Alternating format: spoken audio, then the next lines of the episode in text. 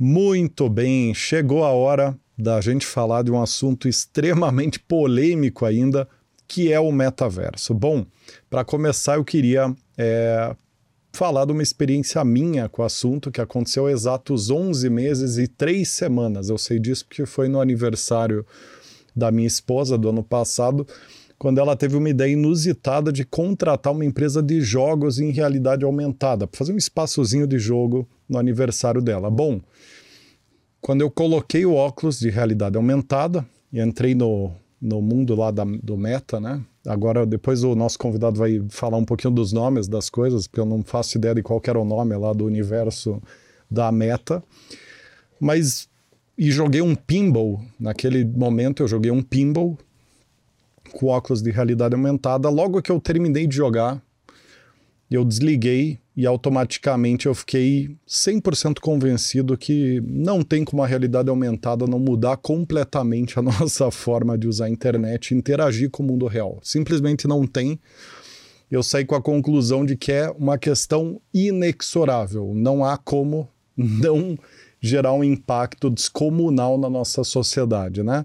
Mas, como não sou um expert no tema, é uma minha mera opinião, né?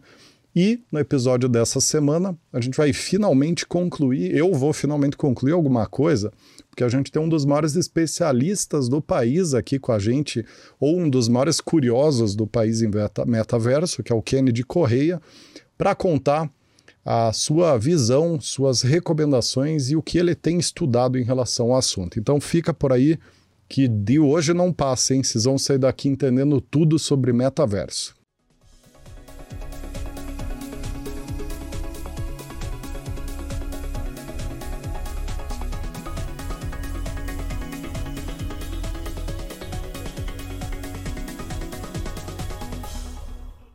Muito bem, sejam muito bem-vindos e bem-vindas ao episódio de hoje. Eu vou pular a apresentação aqui do episódio porque eu estou muito tão curioso que eu acho que eu nem vou me alongar muito. Então já vou dar boas-vindas aqui ao nosso convidado, Kennedy. Muito bem-vindo aqui. Rodrigo, muito obrigado pelo convite. É um prazer estar aqui podendo bater um papo sobre esse assunto que, cara, me enfeitiçou. Você falou de 11 meses, me enfeitiçou há mais de 11 anos. Então já tenho um contato aí com as soluções de realidade virtual, realidade aumentada. Agora a gente juntou e chamou de metaverso, a gente vai explicar isso bem legal. É um assunto que eu gosto demais, tenho certeza que tenho bastante coisa para contribuir com a tua audiência aí hoje. Maravilha. E Lius, como é que você tá? Olha, eu tô curioso pela reação de vocês, pela empolgação de vocês. Estou parecendo duas crianças descobrindo um brinquedo novo, então já tô contagiado aqui por vocês, viu? Kenneth, obrigado por aceitar nosso convite, viu? Por dedicar esse tempo. Tenho certeza que vai ser um ótimo programa. Olha, Lil, você Cara, você, acertou tão em cheio que você não tem ideia, cara. Porque depois desse dia eu comprei um PlayStation 5 com o VR2, cara. Exatamente depois desse dia. Porque, cara, eu falei, não, deixa eu voltar para esse mundo mágico, né? Da realidade aumentada. Porque essa sensação que eu fiquei, cara, isso aqui é um mundo mágico, né? Eu sempre sonhei em ter uma mesa de pinball, nunca comprei uma. Eu falei, cara, eu posso ter um bilhão de mesas de pinball a partir de hoje. Então eu fui lá e comprei. Mas a gente vai. Vamos, vamos por partes aqui, né, Kennedy? Porque eu acho que a gente tá. Um, de fato, a gente deve estar. Tá, eu tô emocionado, eu tô empolgado. E eu acho que você, pela forma que você começou, você já é um grande entusiasta do assunto. Então vamos por partes para não espantar o pessoal aqui, né? Para a gente conseguir enfeitiçar aos poucos aqui as pessoas, né? É, para começar, meu caro, eu queria. É, você tem tido algumas palestras né, em materiais seus e que falando né, que poucas pessoas de fato sabem o que, que é o metaverso. Né? Então, para começar, esclarece para nós o que, que de fato é isso, né? Para dar um contorno técnico aí, para estar tá todo mundo na mesma página. Perfeito, combinado. Bom, Rodrigo, como muita coisa que acontece em marketing ou que vira um hype, esse assunto que todo mundo está falando, você sabe que várias vezes a gente está simplesmente re requentando velhos conceitos e velhas ideias, né? É simplesmente o velho requentado. E com o metaverso a gente tem muito essa sensação, porque quando eu falo do ponto de vista de tecnologia, para a gente dar os nomes corretos, você falou muito realidade aumentada, né? Mas a gente tem tanto realidade aumentada quanto realidade virtual. São duas formas da gente falar sobre a interação com a tecnologia, onde, na realidade aumentada, é aquela onde a gente continua tendo contato com o nosso mundo, vou chamar assim de mundo físico, esse que a gente está aqui, mas a gente adiciona uma camada adicional de informação. Então, se você estiver falando de um pinball em realidade aumentada, você está olhando para a tua sala, você está olhando para o teu quarto e tem uma bendita de uma mesa de pinball plantada no meio do teu quarto. Um exemplo de realidade aumentada é aquela época do Pokémon ou Pokémon Go. Lembra o pessoal que ia para a rua caçar Pokémon? Eles saíam com o celular na mão. Na verdade, a rua era rua e tinha os carros passando, inclusive alguns não viam os carros, né? E a pessoa, na tela do celular dela, via um Pokémon pulando ali. Aí ela jogava a Pokébola e capturava o Pokémon e aí ganhava pontos. Então, a realidade aumentada é você preserva o contato com a realidade física e você tem a informação adicional. Na realidade virtual, aí a gente já está falando de uma coisa um pouquinho mais complicada, porque aí eu vou entrar em uma outra realidade que é totalmente digital, que é totalmente tecnológica e que absolutamente para onde eu olhar, e o legal de um óculos como esse que eu estou usando, que é o Meta Quest 2, né, da Meta, é que para onde você olha, em qualquer direção, ele direciona as imagens para que você realmente tenha a sensação de que você está dentro daquele espaço. Então, você está em uma outra realidade. Então, nós temos realidade aumentada e nós temos realidade virtual. Esses óculos que eu estou usando aqui, eles são óculos de realidade mista. Olha só, cara, já são três conceitos aí. Mas o mista é mais fácil. É porque eles funcionam para a realidade aumentada, através dessas câmeras aqui na frente, essas bolinhas aqui são câmeras.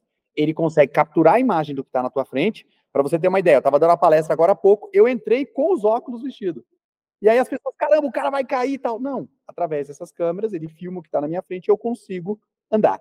E ele também tem a realidade virtual, que aí só através dessas lentes aqui dentro, e só para mim que estou olhando, e passando uma vergonha para todo mundo que está de fora olhando, né?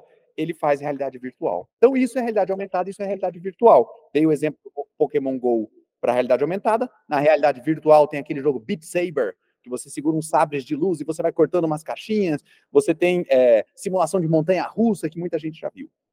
Mas aí você vai falar, Kenneth, mas peraí, mas eu te perguntei de metaverso, né? Cara, então o conceito de metaverso, ele é um conceito guarda-chuva, porque para falar de metaverso, você pode usar realidade virtual, você pode usar realidade aumentada, você pode usar realidade mista, mas basicamente se trata de um ambiente virtual, que é digital, que é tecnológico, que tem que cumprir três requisitos. Primeiro, ele tem que ser imersivo. A gente chama de metaverso essa noção de que é como se você tivesse de fato entrando num novo mundo. Quando você coloca aquele óculos ali, ele te manda sons que são espaciais, então alguma coisa que está perto de você, o som é alto, se está mais longe, o som é um pouquinho mais baixo ele visualmente, eu já comentei, ele segue o seu campo de visão, então para onde você olha, ele orienta a criação das imagens. Então ele realmente te faz sentir que você está lá dentro, imersivo. Mas ele também precisa ser social. Então a ideia da brincadeirinha com esses óculos aqui não é você simular montanha russa sozinho, não é você jogar o pinball sozinho, mas seria você entrar numa sala de arcade e várias pessoas estão jogando pinball ali dentro com você. Ele também é social no sentido de que as pessoas estão ali com os avatares delas representadas e outras pessoas interagem com elas. E o terceiro é dizer que o metaverso é persistente. Essa palavra é um pouco mais esquisita, mas é para dizer o seguinte: diferente do teu PlayStation com VR, que quando você está jogando um jogo, de repente você vai lá e aperta o pause, né? Pô, tá na hora de comer, tá na hora de ir ao banheiro, você pausa tudo. E a hora que você voltar, você aperta pause e continua de novo. No metaverso não tem pause. O mundo ali continua existindo independente de você. O óculos é uma simples chave para você acessar esse outro mundo. Espero não ter espantado a audiência com o momento professor aqui, mas é isso. Realidade aumentada, realidade virtual, realidade mista e o conceito de metaverso abraçando tudo.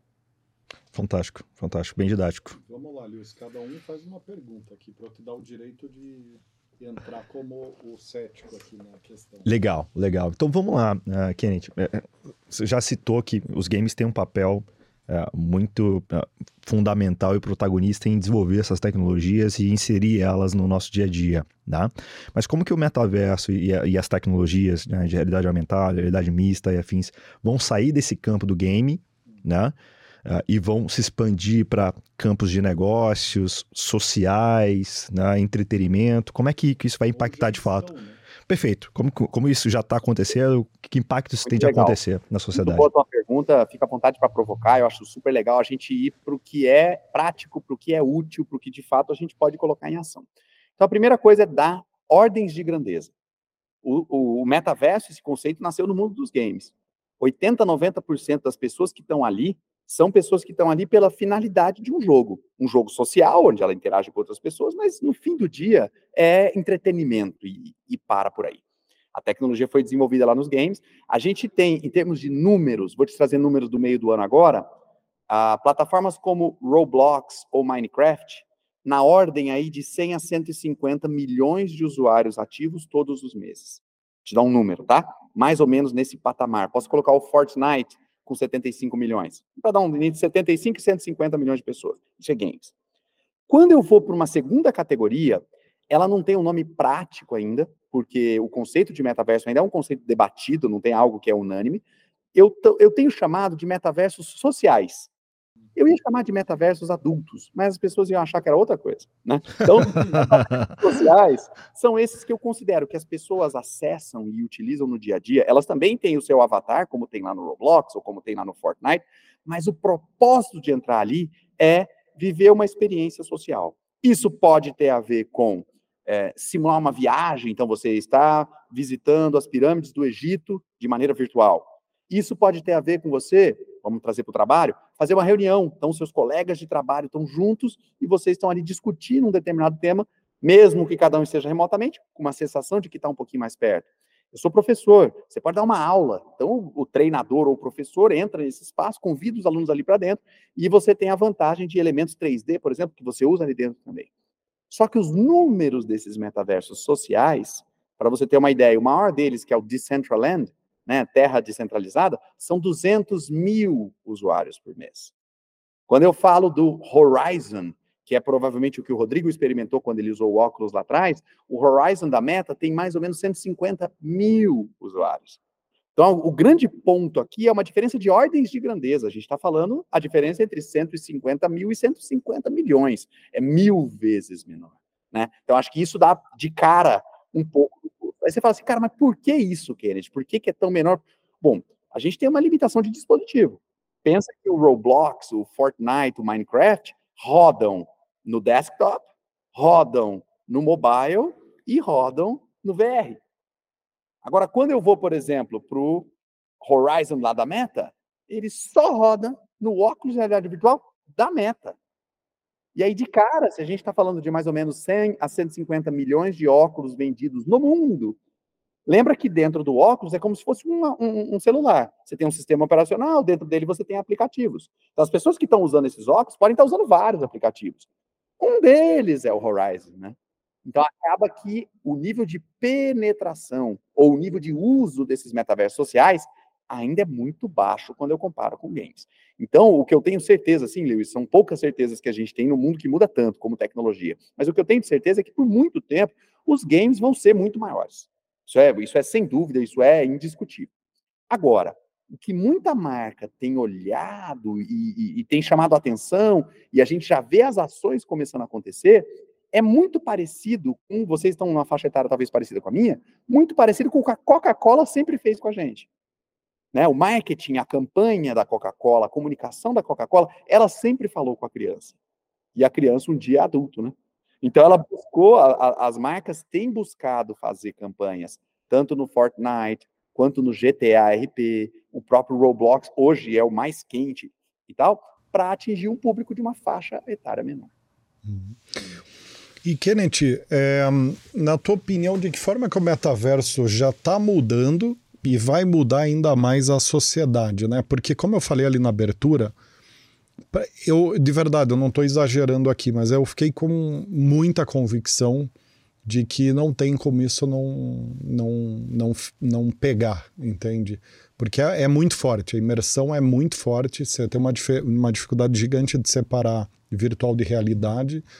É um mundo onde você consegue fazer o que você quiser, você voa, você você está em diferentes realidades, né? Cada game é um mundo, é um universo. É como se você tivesse ido para Disney na sala da tua casa, assim, né? É, você constrói qualquer mundo em volta de você, dependendo do que você tiver ali de software, né? de, de, de panorama em volta. Então, em linha com isso, eu entendo que você deve ter uma opinião parecida com a minha. De que forma que o metaverso já está mudando e vai mudar a sociedade, na claro. tua opinião? Rodrigo, vou, ter, vou, começar defendendo aqui um pouco da posição do Luiz. Não me estranha não, mas você vai ver onde eu vou chegar. Cara, eu comecei a falar sobre e-commerce, fazendo palestra, dando aulas, em 2008. E naquela época, a gente tinha um cálculo que era o seguinte: qual é o percentual do varejo brasileiro, varejo de bem de consumo, que é offline, físico, tradicional, e qual é o percentual que é e-commerce. Em 2008, onde a discussão era, eu não vou colocar meu CPF num site, eu não vou passar o meu cartão de crédito para fazer uma compra. Essa era a dor da época. A gente tinha 1,5% do varejo digital. 1,5% e-commerce. Os outros 98,5% commerce, vai, né, físico aí, com as, com as lojas de tijolo. E aí eu me lembro falando, gente, esse número vai crescer muito, vocês vão ver um dia, a gente vai fazer todas as nossas compras online, etc. Cara, defendi isso cegamente, porque assim como você teve esse contato com o metaverso, eu tive o contato com o e-commerce, fiz uma compra lá na Amazon, fiz uma compra ali no americanas.com, né, os primeiros grandes e-commerce no Brasil, e falei, cara, por que, que alguém vai querer comprar do outro jeito se tem esse? Então, na minha cabeça, ia sair, vai, de 1,5% na época, ia virar 90%. Essa era a minha cabeça. Cara, de 2008 para 2023, são 15 anos. Em 15 anos, sabe onde a gente chegou? 7%. Então, tem um lado desse argumento que é dizer o seguinte: e-commerce dá para ignorar? Cara, se você é um varejo, se você vende veículos, você não tem como não ter um e-commerce. No entanto, o em termos de tamanho do mercado, o mercado físico é muito maior. Agora, volta para a nossa discussão aqui de metaverso. Com certeza, cara. Eu tive uma experiência parecida com a sua, mas foi em 1996, cara. Pra você ter uma ideia. Tava em Londres, Piccadilly Circus, entrei num arcade da Sega, a, a empresa do Sonic. Tinha duas estações gigantes, do tamanho de uma mesa assim de restaurante. Eu subi numa das estações, coloquei um óculos que parecia aquele capacete do Predador do filme, né? Cheio de cabos e tudo mais. Segurei dois controles na minha mão, que, cara, vou te falar, não eram muito diferentes desses aqui, não, viu? Da meta.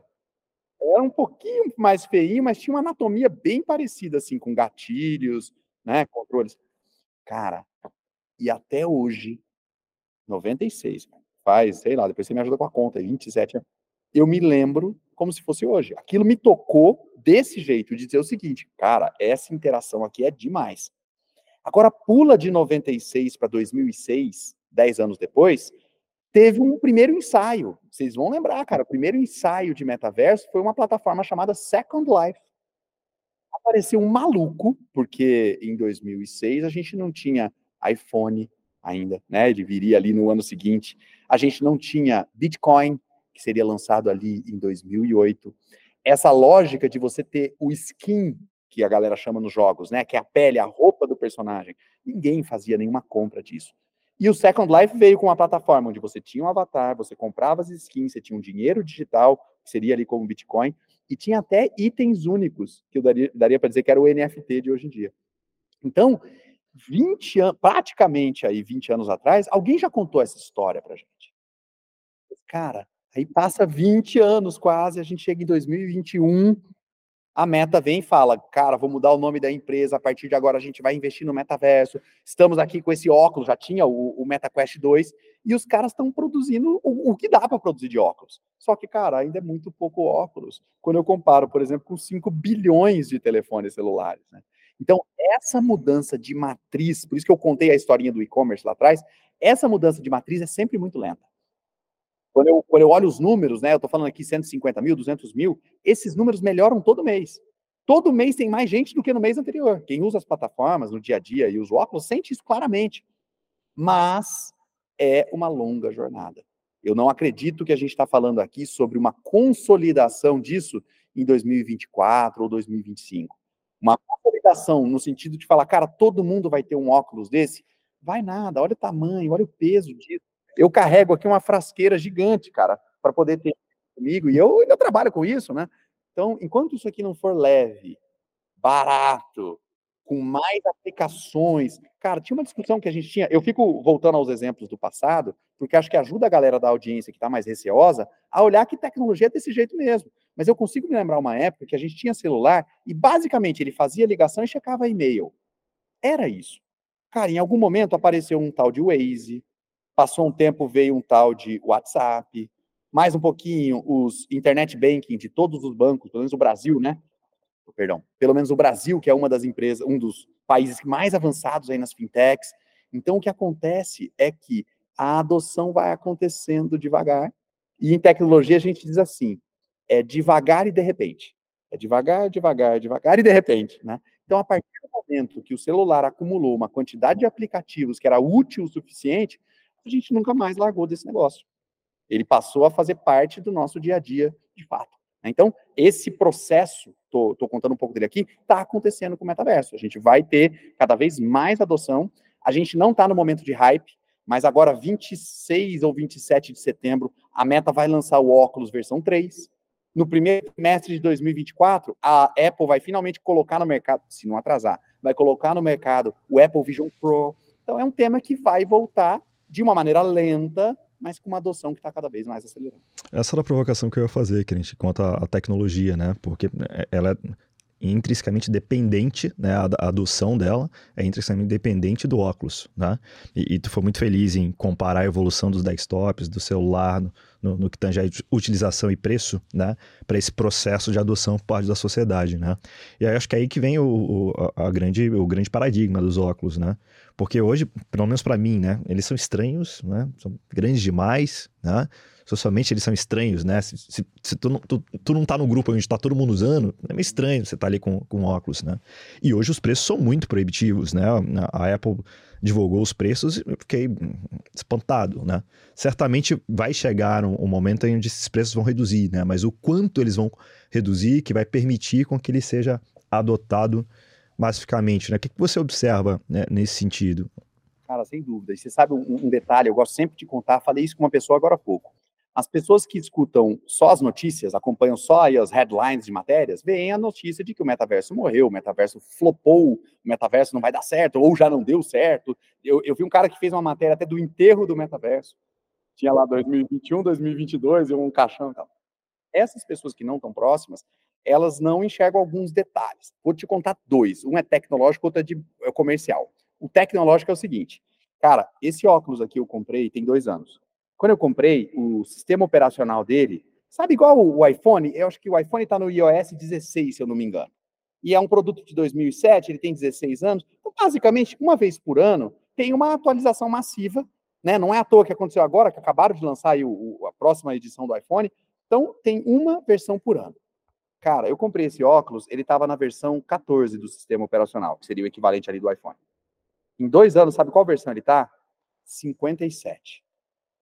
O que significa isso, cara? Basicamente, semana sim, semana não, você tem uma atualização, mas lembra que quando você muda do 11 para o 12, do 12 para o 13, não é uma mudança pequena. Então foram 57 mudanças extremamente relevantes. Quando eu comprei, por exemplo, não tinha reconhecimento de mãos. Todo o movimento que eu precisava fazer, eu precisava desses controles, cara. Um em cada mão ainda, desajeitado. Hoje, ele já tem câmeras ali na frente. Ele já tem câmeras aqui na frente. Eu ligo os óculos, coloco minha mão aqui na frente, ele reconhece mão direita e mão esquerda, eu já aprendi os sinais que eu tenho que fazer, ele obedece meu comando. Então, os caras estão me entregando um produto, imagina, eu paguei 300 dólares, hoje custa 400, mas que fosse 400 dólares, e eu tenho um produto que está muito melhor do que o produto original que eu comprei. Essa é a primeira informação, para dar uma noção do quão aquecido está isso. Agora, isso não vem sem dinheiro, né? A gente fica feliz que é o Zuckerberg que está gastando o, o, o, dele e dos acionistas para fazer isso acontecer, porque é muito caro, mas é isso que a gente tem recebido como usuário. Do lado comercial, eu tenho, eu faço bastante viagem para os Estados Unidos, para a Europa, e eu gosto sempre de passar nas lojas de eletrônico, porque o Quest não vende no Brasil, então não tem como ver isso aqui. Eu tenho Mercado Livre, alguma coisa ali. Eu vou nas lojas de eletrônico, não tem nenhum Quest na prateleira para comprar. Tem a, o, o lugar e o espacinho dele tá ali, mas eu pergunto para os repositores, eles não vencem atualizar a prateleira com o produto. Quer dizer, tudo que os caras estão produzindo, eles estão vendendo. E aí teve gente que falou assim, pô, o óculos tinha que ficar mais barato. Pô, eu não sei vocês, eu venho do mundo de gestão. Se está todo mundo comprando tudo que fabrico, eu vou aumentar o preço, caramba. Né? Essa manobra do 300 por 400, o valor mínimo, foi um sinal do Zuckerberg para os acionistas para dizer, olha, a gente está subsidiando o produto, mas está saindo no mercado. Então, essa é uma, uma informação de comércio para dar essa noção. Agora, onde é o gargalo? Não é um gargalo de consumidor. Se eu estou vendendo tudo que eu fabrico, o meu gargalo não é consumidor, o meu gargalo é produção. E aí a gente tem, não podemos esquecer, parece que a pandemia já acabou, mas a gente ainda tem um impacto de cadeia de suprimento, a gente ainda tem problema em custo de microchip, porque o óculos ele tem microchips como o celular tem. Agora, se você é um fabricante, você prefere produzir iPhone ou produzir óculos Quest? Né? Em termos de proporção. Então, a prioridade não é para esse produto. Então, a, a, a meta está no momento onde ela está tendo que achar esse equilíbrio. Ela tentou lançar um produto mais high-end, parecido com o que a Apple fez, só que veio a 1.500 dólares, não foi bem recebido, e agora ela voltou com força total para o produto de 500. Ninguém fala muito no Brasil, mas tem uma fabricante é, asiática chamada Pico, P-I-C-O. A Pico tem um de 500 dólares também. Então parece que esse price range é um que tem saída, tem volume. Agora, tamanho, é algo ainda muito crítico. A Apple prometeu algo que pareceu bem anatômico olhando, parece que vai ser bem mais leve pelo que eles anunciaram, tem que ver se eles conseguem entregar. E eu tô ansioso para ver se no dia 27 que Eles copiaram da Sadia, né? O, esse mesmo, o design.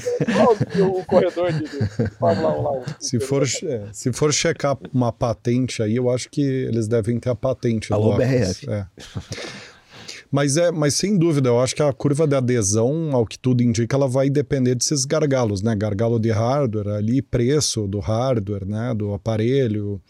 Mas eu entendo que tem alguns fatores aí que devem acelerar o processo. O primeiro deles é o home office, né? Você, claro, tem muitas empresas voltando atrás, mas próprio Bill Gates fa falou, né, que em três anos ele veria que as reuniões, os video calls não seriam mais numa tela de computador seriam em realidade aumentada, realidade virtual, né, com óculos. E aí, deixa eu te perguntar, Rodrigo, você já teve a oportunidade de fazer uma reunião? Cara, e, não. Só tá não, jogando. É, só tá jogando, é, gente. Não, mas. Eu, é, não, na verdade eu jogo mini golf, cara. É, e aí você interage ali com o avatar, né? Você tem um avatar, a pessoa tem um, você fica conversando e vê a boca mexer e tudo mais e tal. É, isso aí, o mini golf já dá essa é. sensação. Seria igual você jogar golfe com um amigo, né? Então, cara, é, essa, as reuniões para equipes de TI, que apesar de ter tido um retorno até forçado em alguns casos, em algumas áreas, TI é uma que resistiu muito forte a isso, né? Porque funcionam bem, operam bem remotamente. Tá funcionando legal demais, cara. Até porque lembra que, além de ser só o óculos, só entre aspas o óculos, é lembrar que você tem toda a realidade virtual. Então, igual você falou, você pode ter quantas máquinas de pinball você quiser. Eu posso ter quantos quadros na parede eu quiser a gente puxa o compartilhamento de tela, eu consigo ver a tela dos outros usuários e comentar o código que o cara está desenvolvendo. Então, nas reuniões de TI, a, o ferramental que já tem, que é legal que você perguntou mais cedo, né, Kenneth, o que, que já está acontecendo, o que, que já está mudando?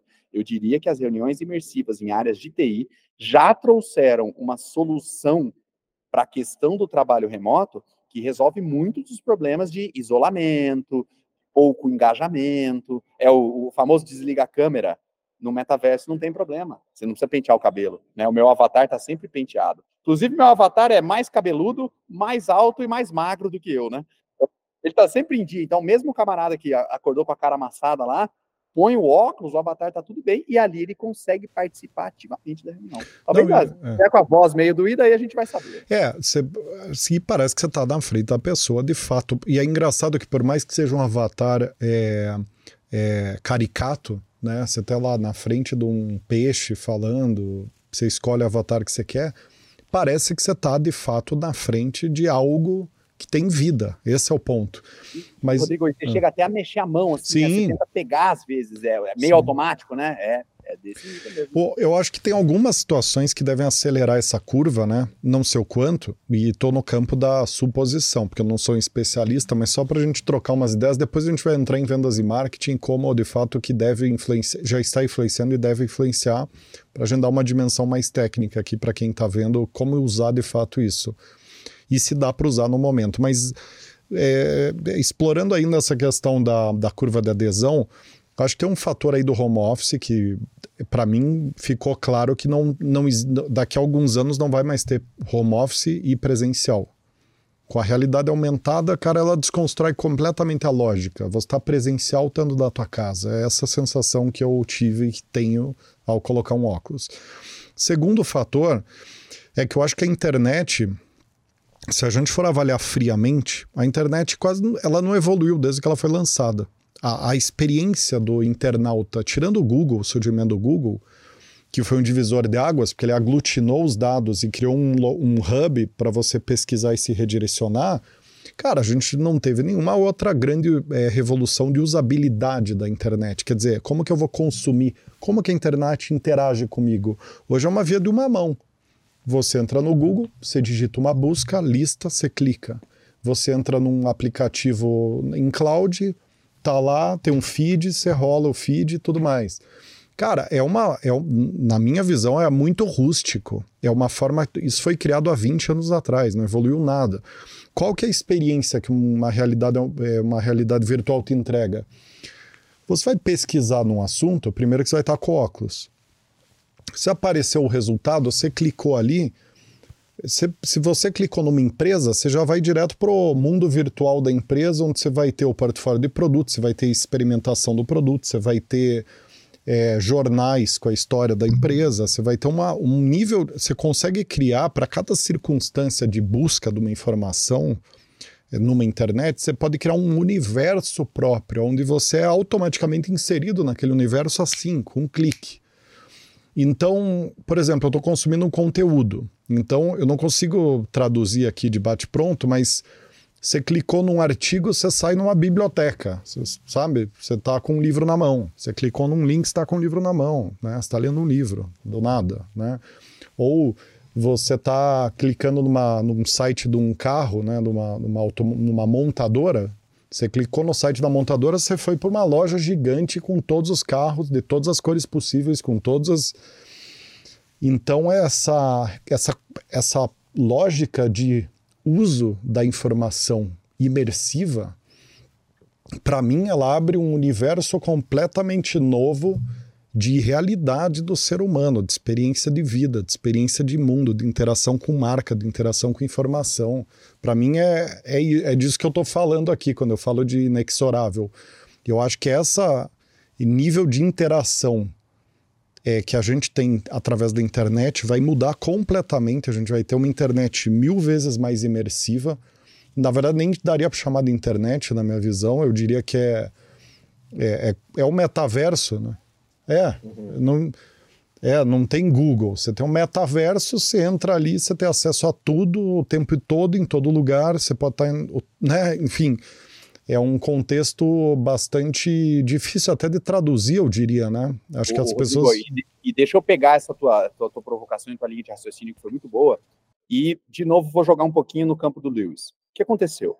É, eu me lembro que em 2015 o Zuckerberg, a, a, na época chamava-se Facebook, a companhia, comprou a Oculus, que é a empresa que fabricou os óculos de realidade virtual. Depois, quando ele faz a mudança de nome em 2021, ele troca para Meta, hoje em dia é tudo Meta. Mas o meu óculos ainda é da época que era óculos ainda, não sei se dá para ver na câmera aí, mas está escrito óculos aqui em cima. Então, ele comprou essa, essa empresa lá atrás. E isso foi 2015. Eu me lembro em 2016, eu dando aula, eu tenho os slides aqui, eu dando uma aula e falando, olha, o Facebook está procurando uma nova forma das pessoas interagirem em rede social. É uma rede social imersiva que vai usar óculos de realidade virtual. Isso era o máximo de informação que eu tinha, não fazia a mínima ideia que o nome ia ser metaverso, eu não conhecia aquele livro que o cara cunhou esse termo também, mas a compra do Facebook já dava a pista do que ele estava fazendo. Naquela época, o Facebook já observava uma diminuição, uma desaceleração no crescimento de usuários. E, em geral, tecnologia é assim, né? Quando você tem uma tecnologia que começa a atingir uma certa estabilidade, está na hora de trocar de tecnologia. Né? Então, isso acontece, por exemplo, com os iPhones. Você consegue perceber que nas últimas quatro ou cinco versões, o produto é exatamente o mesmo? Os caras não conseguem mais atualizar, não conseguem mais mudar. Então, esse é um sinal de que tem espaço muito, um espaço muito grande para uma nova tecnologia substituir. Se ela vai ser o óculos, se ela vai ser o, o smartwatch, se ela vai ser algum tipo de anel, aí é mais difícil de, de saber a resposta. Mas que existe esse espaço, com certeza existe. E aí eu estou fazendo é, esse comentário para falar sobre a, essa curva de inovações, né? E falei que ia jogar um pouquinho no, no, no, campo do Lewis, por quê? Porque o problema é que o Zuckerberg prometeu tudo isso que você falou lá em setembro de 21. E ele deu a entender, talvez por não ter a mesma experiência que a Apple tem, em fazer essas comunicações, e falou assim, cara, a gente vai mudar para metaverso e agora todas as escolas vão ter aula assim, e agora todos os médicos vão fazer cirurgia assado. E, agora... e aí acabou, cara, que a hora que você foi ver o que ele realmente tinha conseguido fazer era pimbolim e paintball, né? Então a gente essa maturação que a gente precisa ter Hoje as cirurgias já melhoraram bastante. As cirurgias que eu falo, não, né? As experiências médicas já melhoraram bastante. As experiências de game estão incríveis. Inclusive, eu tô louco para ver os anúncios de games agora, de, de setembro da, da Meta também, porque eles sempre trazem umas surpresas bem bacanas. E até ó, na última vez eles anunciaram o jogo do. Como é que chama aquele seriado que os caras são britânicos? Peaky Blinders. Ia ter o jogo dos Peaky Blinders, e aí você ia ser um dos membros da gangue e tal. Então, em geral, eles anunciam coisas bem bacanas. Mas ainda falta construir muita coisa. E o metaverso, ele precisa ser construído. Tudo bem que não são tijolos, né? Não, tem, não precisa de cimento, não precisa de barra de metal, de aço. Mas ainda precisamos construir todos esses mundos que você descreveu, todos os objetos que fazem parte desse mundo, porque esse mundo físico nosso aqui, com esse seu iPad Pro aí, com o MacBook Air que está ali, com essa xícara, esse telefone celular, esse microfone, esse headphone, alguém parou para construir aquilo no metaverso, a maioria dos projetos que eu tenho me envolvido nesses últimos dois anos, quando o assunto veio à tona, são projetos de construção. Então, é você criar os espaços. Você falou lá de uma loja para a pessoa visitar, ou vou chamar de museu para ver toda a história da empresa. Metaverso é tem que construir também. O que a gente tem de notícia boa, e é uma notícia mais recente, são as IAs generativas. A inteligência artificial generativa também é usada para construir objetos 3D. Então você tem tantos cenários onde você fornece uma foto de um objeto e ele projeta o 3D, você traz ele para a realidade.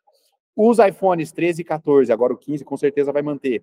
Tem o LiDAR, né, que é aquele radar que usa iluminação para fazer mapeamento de objeto. Então você pega, eu estou fazendo com a mão assim, você circula o teu celular no objeto, ele traz aquele objeto para dentro do metaverso também, com uma fidelidade de imagem nível iPhone. Então, inteligência artificial mais LiDAR vai fazer essa construção ser muito mais rápida, mas ainda assim precisa ser feita. Hum, perfeito. Bom, é, e para a gente trazer aqui, né, Rodrigo, para dentro do nosso público, né? Conta para a gente, Kenneth, é, empresas que já estão usando o metaverso de uma forma efetiva, clara, né, com claros retornos, né, para estratégias comerciais, com um canal de vendas, né, ou no marketing. Né? E aí, de novo, eu, eu, eu me antecipo a tua resposta aqui, o mercado de games puxa muito a questão da mídia, né? É, tem um trabalho muito forte né, no e-games, né, de, de mídia muito forte, né? já é uma economia muito grande nisso, né? Mas que aplicações para vendas você tem, tem visto? Claro, muito, muito legal a tua pergunta, vamos trazer isso para a realidade. Primeiro toque que eu quero dar. Cara, vamos fazer um projeto de metaverso. Em 2023, o teu ROI de metaverso nunca vai bater o teu ROI de TikTok.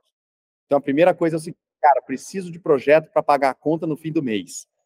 Vai para mídia digital segmentada, direcionada, com landing page, captação de lead, atende o cliente, faz isso bem feito, converte bem, esse é o teu melhor ROI. Agora, lembra que eu comentei mais cedo do é lento e de repente? É gradual e de repente? O problema é você falar, então eu vou ficar no TikTok. Passar três meses, então eu vou ficar no TikTok. Aí o TikTok começa a desacelerar o crescimento, e ah, vou fazer o TikTok, é o que eu sei fazer. E aí daqui a pouco a curva passa e você pulou fora.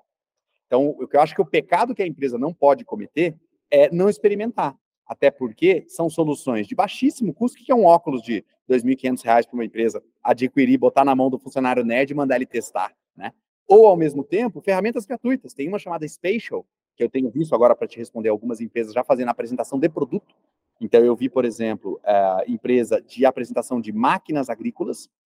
O cara manda o óculos para o cliente que está numa fazenda, porque hoje em dia as fazendas todas têm Starlink, né? Então o cara tá, já está conectado, isso não é um problema mais a falta de internet. Ele manda o óculos para o cliente, o vendedor está lá na, na concessionária, no, no, ambiente de trabalho dele, poderia estar tá em casa também, e o cliente está lá na fazenda, participando da reunião dentro da sala, olhando aqueles objetos. Então, essa é uma ligada a venda de produtos. Obviamente, estou falando de um ticket médio bem alto, né, bem expressivo para caber isso por conta. Você pode usar os benefícios, por exemplo, tem uma expressão que a gente usa em 3D, que é você explodir o item. Que é você pega um objeto, você puxa com as mãos assim com os dedos, ele vai desmontando o objeto te mostrando o que tem lá dentro. Lembra um pouco o filme do Homem de Ferro, né? Então, o cara faz isso para mostrar motor, o cara faz isso para mostrar o, abrir o capô, não sei se chama capô quando é trator. Então, você já tem uma experiência de venda específica falando isso. Viu o pessoal de caminhões, viu o pessoal de máquinas agrícolas fazendo. Segundo, uma parte do, B, do mercado B2B. E o impacto, você... só um breve parênteses aqui, mas o impacto de marca de você fazer uma iniciativa dessa é muito elevado, né? É, Porque... vou, voltar para a ah, tá. de marca, hum. mas vou tentar ficar ainda na. Ah, tá. uhum. Sei que tem uma galera que não quer gastar no branding, né? Uhum. Mas vou voltar aqui na discussão bem, bem pragmática mesmo. Quando a gente fala em vendas B2B, por exemplo, uma parte importante do processo de venda B2B é a parte educacional. É você convencer o seu cliente que ele tem um problema, depois ele considerar que tem, ele tem que buscar a solução para aquele problema, e aí ele avaliar a sua solução como um, um potencial. Então, o que eu tenho visto algumas empresas fazerem é a reunião de vendas acontece no ambiente imersivo. Nem sempre é com óculos de realidade virtual. Então, às vezes, é pelo próprio celular. Eu já vi o cliente participando aqui mesmo da, da reunião. Ou, de repente, é no desktop, como eu estou gravando hoje com vocês aqui. E aí você faz a apresentação do produto usando esse ambiente virtual. Então, segundo modelo. Agora, talvez a pergunta do Luiz tenha sido assim: não, Kenneth, tipo, mas eu quero cliente, cara. Eu quero chegar lá e, e, igual um shopping que tem uma loja, passa um monte de gente na frente da vitrine, né? Eu não faria essa aposta. A não ser que você esteja, agora sim, vou voltar para o campo do Rodrigo aqui. Pô, a não ser que você fale assim, que foi o que o Banco do Brasil falou. Banco do Brasil tem uma história muito grande com esportes. Vôlei de praia, por exemplo, vocês devem lembrar, o Banco do Brasil sempre patrocinou o circuito vôlei de praia no Brasil inteiro, desde que eu sou moleque. O Brasil, o Banco do Brasil, desculpa, patrocinou o vôlei de praia no Brasil dentro do Roblox. Então, basicamente, eles criaram um minigame de vôlei de praia, eles têm as arquibancadas, com toda aquela comunicação visual, e os usuários de Roblox foram assistir outros usuários fazerem um campeonato que tinha lá chaves e playoffs e final. Então, o que acontece? Se criou um ambiente de esports, e aí você conseguiu atrair algum público. Custou, uh, o custo por lead foi mais eficiente que o Google Ads? Claro que não, volto a dizer. Se, o, se a sua visão é racional e de ROI, não é esse o timing. Né? Agora, a experimentação ou a campanha para você fincar uma bandeira de inovação é onde eu acho que vale a pena. E eu tenho falado com as empresas para elas evitarem caminhos muito caros. Por exemplo, o Walmart cometeu um erro estratégico péssimo. Eles compraram 8 milhões de dólares um terreno gigante num metaverso. O que, que aconteceu? Com toda essa queda dos valores de criptomoeda, aquele mesmo terreno de 8 milhões hoje vale 8 mil dólares. que sacanagem. E outra coisa, não é que ela gastou 8 milhões de dólares e isso garantiu qualquer coisa para ela. Aquilo ali simplesmente era um produto digital que ela comprou.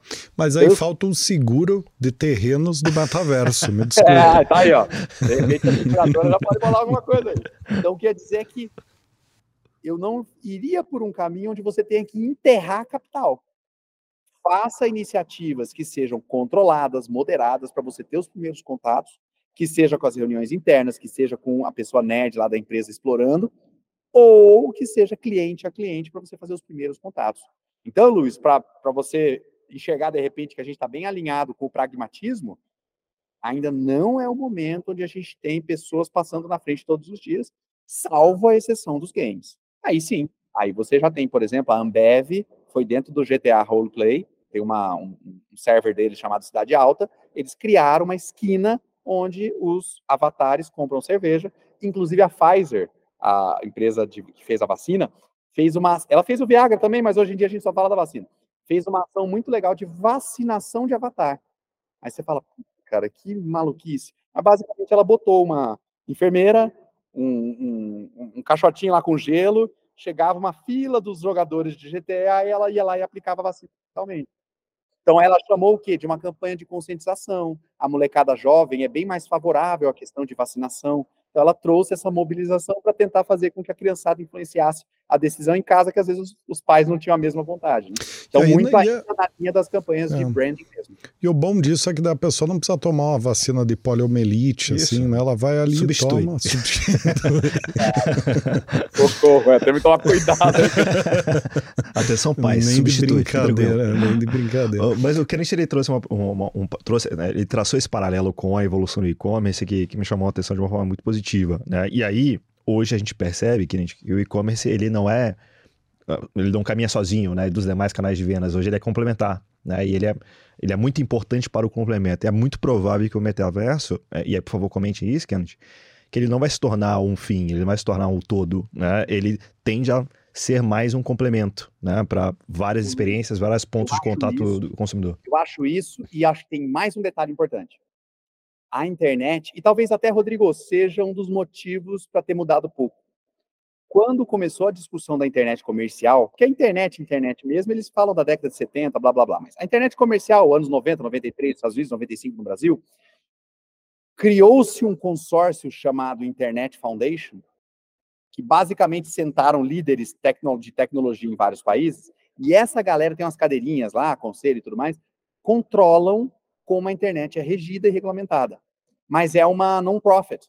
Então, não existe uma única empresa, não existe um interesse de capital. Claro, diretamente não existe, indiretamente, com certeza existe. Muita gente briga por essas cadeiras. Para metaverso, a gente está num cenário totalmente diferente. A gente, eu mesmo já criei meu avatar em mais de 30 metaversos diferentes. Então, a gente está falando, na verdade, de empresas diferentes, que usam tecnologias diferentes, tecnologias que não conversam entre si. Então, a skin que eu comprei no Roblox não funciona no Fortnite a moeda que eu comprei para comprar os itens é, do Minecraft não funciona numa outra plataforma, no The Sims, por exemplo. Então, o que acontece é, são, nós teremos um cenário com diferentes players, cada um vai tentar botar sua grana, e aí vem a meta, por conta do caixa que tem, com uma vantagem competitiva enorme, porque tem muita grana para botar, mas a gente tem empresas como a Nova, a Nova Yorkina Spatial, que é uma que eu gosto bastante, que é uma plataforma gratuita, é uma plataforma multi, ela funciona óculos, computador e celular, e para a empresa experimentar é o mais legal. Spatial, S-P-A-T-I-A-L. Então, tem empresas como Spatial que receberam um aporte de 20 milhões de dólares, e vou dizer que estão fazendo, pelo menos do ponto de vista de aproveitamento de capital, estão muito mais eficientes do que a meta do que eles têm entregue. Então, a gente vai ter aí uma briga de várias empresas, claro que muitas não vão sobreviver, pode ser que exista em algum momento uma certa consolidação, fusões e aquisições, mas não vai ser uma, um caminho de abraçar a árvore e todo mundo segura a mão de todo mundo, vai ser muito mais briga acirrada capitalista por um espaço na atenção do usuário.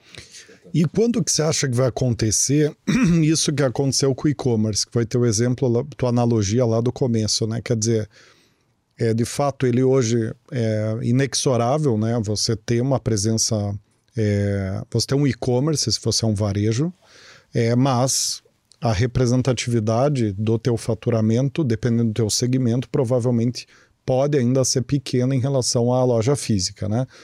Em que momento que você acha que o metaverso vai chegar nesse ponto onde porque eu entendo também que não vai substituir a realidade, né? Ele vai simplesmente agregar uma camada muito complexa, muito imersiva, que ela vai desconstruir a forma de fazer muitas coisas. Por exemplo, vendas e marketing. Você tem um canal agora, você tem uma forma de vender teu produto, você tem uma forma de apresentar teu portfólio, você tem uma forma de interagir com teu consumidor, você tem uma forma de atender o teu consumidor. Enfim, ele é bastante transversal e vai gerar uma reconstrução de muitos conceitos de atendimento a cliente, de venda, de marketing, por aí vai.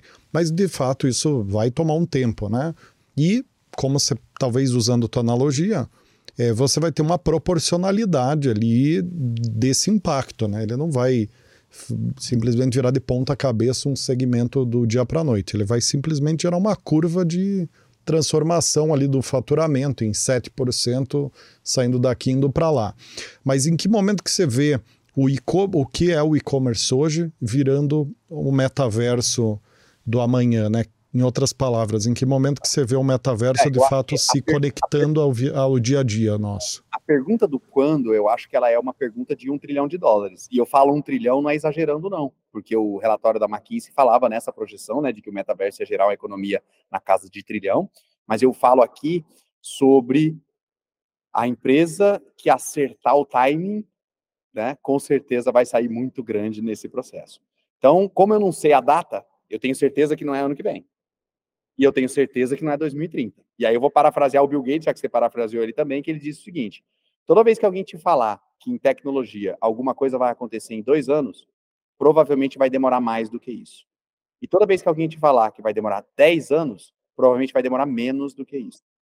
Então, fazendo a brincadeira de 2 a 10 anos, eu vou mirar em 2030. Se eu tivesse que dar um número, tivesse que preencher, né, num check the box, eu daria 2030 como um ano onde nós já vamos ter uma massa de usuários e de pessoas utilizando todos os dias, que aí o dinheiro do TikTok já vai ter movido para lá e a gente já vai estar tá tomando uma parte da verba publicitária que hoje vai para os portais de notícia, né? Que teria uma relevância desse tamanho. Eu só sugiro não esperar 2029 para começar. Eu acho que a empresa tem que, antes disso, já ir tateando, ficar próximo, acho que é a minha principal recomendação, para que ela sinta e possa protagonizar. Porque eu acho, Rodrigão, que no fim do dia, cara, se tem uma coisa nesse momento de tanta mudança que a gente está passando, é que nunca foi tão caro ser o último a chegar. E eu acho que é aí que muita empresa incumbente, como eles chamam tecnicamente, as empresas tradicionais estabelecidas, erraram elas foram deixando, elas foram deixando, e aí quando viram alguém já tinha tomado o espaço delas, né? Imagina se o, Hilton, imagina se o Uber tivesse surgido pelas cooperativas de táxi, tivesse nascido dentro das empresas. Foi o caso dos bancos também, dos bancos digitais, né? Vieram e atropelaram. Rodrigo, me permita uma última pergunta para o Kenneth, porque eu sei que a gente está extrapolando o horário ali, porque ele fez uma provocação que se conecta com isso, hum. né? Tu falou, não deixe de investir, começar a investir, não espere retorno agora, mas não deixe de começar a investir, porque é do nada que, o, que a virada acontece. Para uma grande empresa, para uma grande corporação, é, é, é, é, mais fácil isso fazer, né? Porque o dinheiro fica mais barato, né? Mas para uma empresa de médio porte, nem precisa falar das pequenas, fica mais proibitivo, né? Você investir um dinheiro no curto prazo que não vai ter um retorno. Quando você conversa com, com as empresas, o que, que você orienta nesse sentido, né? Para que se permita entrar nisso, comece a experimentar nisso, mas sem ter que despender de tanto capital? Eu, cara, eu ia te falar o seguinte, eu acho que é mais proibitivo para a empresa grande do que para a pequena, sabia? Hum. É um equívoco achar isso, sabe por quê? Primeiro que eu te falei, custa 400 dólares, tecnologia física, né? Mas as plataformas são gratuitas, porque na verdade, como é uma briga capitalista, estão todas as empresas desesperadas para ter usuários. Então, acho que a primeira coisa, para a empresa pequena é muito barato. Agora, para a grande, não é que ela vai gastar mais, não estou falando isso, não estou mandando ninguém comprar terreno igual ao Walmart, não. Mas a empresa grande, o erro é caro. Né? O gestor dentro da empresa grande, que responde ao acionista todo trimestre, se ele dá uma tacada que não dá certo e faz um investimento maior, o prejuízo é grande. Se ele comete um erro de atendimento e alguém é, é agredido verbalmente, né? Porque no metaverso, pelo menos isso a gente ainda consegue, não dá para agredir fisicamente, mas verbalmente é agredido, aquela marca tem uma reputação a zelar. Então acaba sendo, de novo, cara, eu acho que ser o pequeno agora é muito bom. Eu sempre falei sobre implementação de ferramenta de WhatsApp. As empresas grandes estavam procurando soluções para isso 2020, 2019, fazendo integração de WhatsApp, como é que era, etc. A empresa pequena comprava um celular na esquina, botava um chip e começava a atender o cliente no dia seguinte, né? E hoje está muito barato, não tem mais essa barreira desse custo gigante, não tem um custo de ativo de capital, por exemplo. É, chega e usa. Né? Esse Spatial, por exemplo, para você usar a conta Pro, que te dá mais possibilidades de controlar a informação, é 200 dólares por ano. Então, proibitivo eu não diria que é. Se a empresa quer fazer, não é o tipo de deal breaker, né? Puta, não, com essa grana eu não gasto. Não, dá para fazer. Não é nada muito exagerado. O Kennedy, antes de eu perguntar para o Lewis se ele vai sair aqui do episódio comprando ou não óculos, tá? eu vou fazer uma última pergunta técnica. Tá é, você você tá com espaço bom pro teu voo aí, né, Kenneth? Exato, cara, tô cuidando aqui, eu tenho um, um minuto, dá tempo. Dá tempo, opa. é só fala para nós assim, dá alguns últimos exemplos de cases de empresas de diferentes portes e segmentos que estão usando o metaverso. Você falou do Banco do Brasil, é, você falou da Ambev. Né? A, a Banco do Brasil e Genial Investimentos no segmento financeiro, Renner no segmento de moda, varejo de moda, que fez espaço de loja virtual, contei da Ambev com espaço lá no GTA RP, a Pfizer, apesar de ser uma empresa global, foi o braço brasileiro que botou isso lá de pé também. McDonald's fez uma ação dentro do The Sims, com aquela loja que eles chamam de Mac Mill ali na Paulista, onde era o antigo uh, Bank Boston. Quem mais? O pessoal da Housey, aquela startup que faz a administração de condomínios e imóveis para venda, fez apresentação dos imóveis no metaverso. Então, a visita ao apartamento, ao invés de acontecer necessariamente presencialmente, você tem uma réplica, um gêmeo digital do prédio, faz a visita por ali. Foi uma outra ação que ficou grande, ficou forte também. A Embraer, na, no processo de RFP, que quando ela, é, é quando ela compra as turbinas para colocar nos aviões, ela já faz esse processo de aquisição e de simulação em túnel de vento totalmente em ambiente metaverso, ela não precisa mais nem de túnel nem de vento, é tudo simulação computacional em um ambiente social também. Acho que essas são algumas das brasileiras. Nike, Adidas, uh, Hugo Boss, tem uma de bolsa de mulher, não é a Prada, mas um nome parecido com esse, fez também um produto para vender em metaverso como item digital lá dentro. Então, algumas das marcas aí em alguns segmentos que eu vi explorarem e de fato usarem as estruturas de metaverso. Muito bem, Kennedy. E aí, Lils, vamos comprar um óculos de realidade virtual? Não, aqui não é vai. pele. Aqui gosta de pele. Igual, igual o Jorge ah, Aragão entendi. canta. Não, o Jorge Aragão canta, não dá para fugir dessa coisa de pele, é pele. Ah, entendi. Tá bom, tá bom. Reveremos esse programa. Tem, tem que colocar o óculos nele, né, Rodrigo? Eu vou, não, eu vou, eu vou. Mas, em, em, mas o Kennedy, em 2030, eu vou estar tá, vou tá dando play nesse vídeo no metaverso e esfregando na, na cara, cara, virtual do Lewis. esfregando no avatar do Lewis. Não, brincadeira à parte, muito obrigado, Kennedy. Super gostoso o papo, super bacana. É, esperamos te ver de volta aqui, não certamente. em 2030, antes disso. Antes, antes certamente. E que você continue propagando esse conhecimento, que eu acho que ajuda a comunidade empresarial brasileira a ir entendendo o que, que tem pela frente, se preparando, também repensando as coisas. Acho que é um exercício sempre importante para todos, né? Então, muito obrigado, tá? Que você tenha um bom voo aí e é isso. Para quem gostou tanto quanto nós do episódio, curta, compartilha aquela receita clássica e nos vemos no próximo Raise the Bar. Um abraço e até lá.